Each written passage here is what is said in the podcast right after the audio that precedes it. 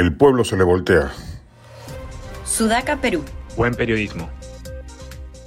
Como estaba previsto, el pésimo manejo económico del régimen, que se traduce en un tratamiento improvisado de la crisis internacional de precios y su repercusión en el Perú, está generando una turbamulta callejera que podría lograr lo que vanamente la derecha ultramontana había intentado sin éxito, movilizar a la ciudadanía en contra de un gobierno que hace agua por todas partes el impacto de las marchas y protestas que hemos visto en estas últimas horas contra el gobierno va a tener repercusiones en el Congreso, porque son esas bases movilizadas las que se van a expresar en las urnas en los venideros comicios municipales y regionales. Y ello, a los congresistas que hoy se han acomodado con el oficialismo, les va a hacer pensar si lo que hacen los beneficia o por el contrario los va a perjudicar enormemente.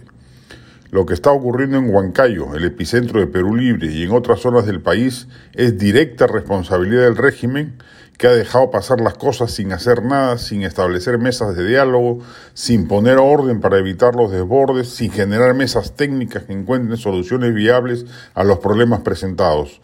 Un caos absoluto que el pueblo percibe y reacciona en consecuencia. Es una clarinada de alerta para Castillo, quien dentro de su puerilidad política debe haber pensado que tenía a los sectores populares entre manos, dóciles a sus despropósitos. Las, encuestas ya debieron haberle servido de advertencia. Según la última encuesta de Ipsos, en el sector E, el 53% lo desaprueba frente a un minoritario 35% que lo aprueba. Y en el sector rural, 45% lo desaprueba frente a un 42% que lo aprueba.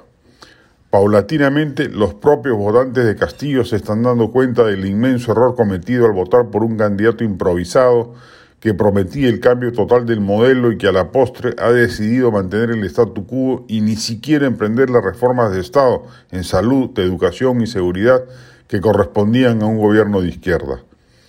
Castillo y Perú Libre han llegado al gobierno a copar puestos públicos a su antojo, dándole trabajo a sus allegados, y además para malversar los contratos o licitaciones públicas en beneficio corrupto de los amigos de antes y los advenedizos de ahora.